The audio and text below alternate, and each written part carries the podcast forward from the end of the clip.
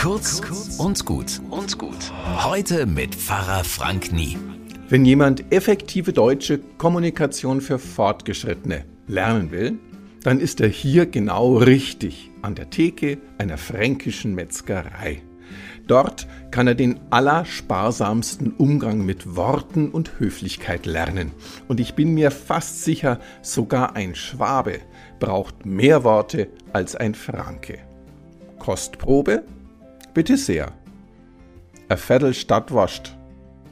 Unschlagbar kurz. Drei Wörter, nur vier Silben und eine komplette Mahlzeit ist im Sack. Reden ist Silber, Schweigen ist Gold. Diese Tugend haben manche Franken perfektioniert, halt fast perfektioniert.